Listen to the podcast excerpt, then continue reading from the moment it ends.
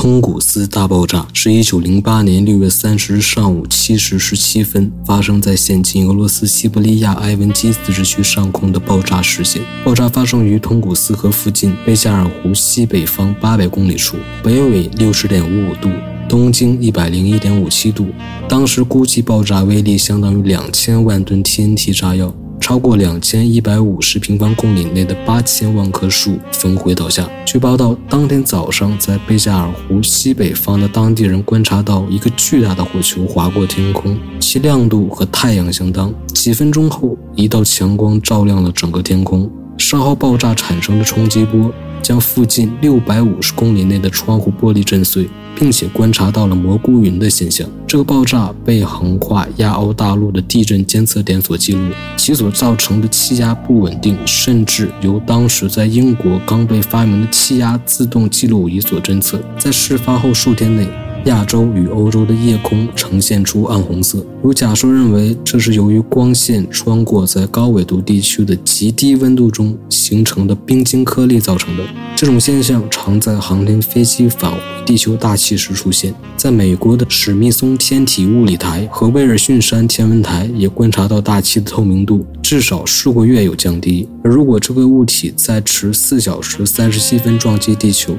那么这场爆炸将摧毁当时俄罗斯帝国的首都圣彼得堡，而不是人口稀少的通古斯地区，造成更大的人员伤亡。由于通古斯地区过于偏远，当时只有少数科学家对这个爆炸事件产生兴趣。就算当时有任何对这地区的调查，那些记录也很有可能在接下来的混乱时代，第一次世界大战。俄国革命和俄国内战中遗失。现存对此地区最早的调查是于事件发生几乎二十年后进行的。一九二七年，苏联科学院的矿物学家列昂尼德·库利克到达通古斯河地区，并在这个地区调查当时陨石撞击的准确地点。他用陨石上的铁。可能有助于苏联发展工业的理由，说服苏联政府对科学调查队给予资金。库利克的调查队在一九二七年终于找到爆炸地点，让他们惊讶的是，没有发现任何陨石坑。烧焦枯死的树横跨了大约五十公里，少数靠近爆炸中心的树没有倾倒，它们的树枝和树皮则被褪去。倾倒的树则是向爆炸中心相反的方向倾倒。接下来十年，有另外三支队伍被派到这一地区。库利克发现有一个小沼泽可能是陨石坑，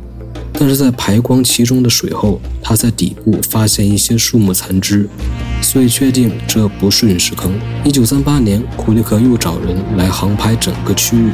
显示树是以一个像蝴蝶的巨大形状倾倒。然而他仍然没有发现任何陨石坑。一九五零和一九六零年代的调查队在这个地区发现了极小的玻璃球撒在土地上，化学分析显示球内含有大量在陨石中常见的金属镍和铱，而且也确定它们是来自地球以外的。另外，由根纳季·普列汉诺夫所领导的研究队发现，其中没有辐射异常的迹象，这并不是自然的核自爆现象。一九七五年，以色列的惠斯曼科学研究所的地震学家阿里·本·梅纳赫姆分析了通古斯地震波的资料，认为爆炸的能量相当于一千枚投在广岛的原子弹，引起了天体物理学家的注意。进一步模拟显示，小行星可能在十公里的高度就蒸发了，但不排除有一。米直径的碎片落下。一九九一年，意大利的探查队前往通古斯勘察，找到了两篇一九六零年代有关于距离爆炸地点八公里的切科湖的论文，为这百年学案带来一线新的曙光。答案可能就在契科湖底。目前比较被科学界所接受的说法是，一个陨星在大约离地六至十公里上空爆炸。陨星通常是从外太空进入地球，速度通常可达每秒十公里。其在通过大气层时摩擦所产生的热十分巨大，大部分的陨星在到达地面时便已燃烧殆尽或者爆炸。一个直径十米的陨石可以产生约两万吨左右的爆炸，相当于投在广岛的原子弹威力。从二十世纪后半开始，对地球大气层的监测让人类开始注意千吨级陨石的空中爆炸。根据美国空军国防支援计划的资料显示，这种爆炸大约一年会发生一次，而类似通古斯那种大小的一千万吨级的是非常罕见的。如今·舒梅克博士估计，这种大小的陨石大约三百年才会发生一次。二零一三年，俄罗斯乌拉尔陨石事件为陨石爆炸说提供了强力佐证，比太阳还要明亮的火球，巨大的音爆。和在天空中留下长长的烟雾轨迹，无不与通古斯大爆炸当时的记录相符。只是在通古斯卡上空燃烧爆炸的陨石，显然要比2013年的大得多。在通古斯爆炸时，在爆炸中心正下方的树被脱去树枝树皮，而稍远的树则因为爆炸不而倾倒。这个现象。也被在核试验中发现。一九六零年中期，苏联使用模型树跟小型炸药做实验，寻找哪种爆炸方式可以产生像通古斯爆炸相似的蝴蝶形爆炸。实验显示，这个物体是以大约与地面夹角三十度，与北方夹角约一百一十五度接近地面，然后在空中爆炸。在天体撞击说的基础上，由于至今未在地上发现陨石，所以通古斯天体的物质成分一直是个谜。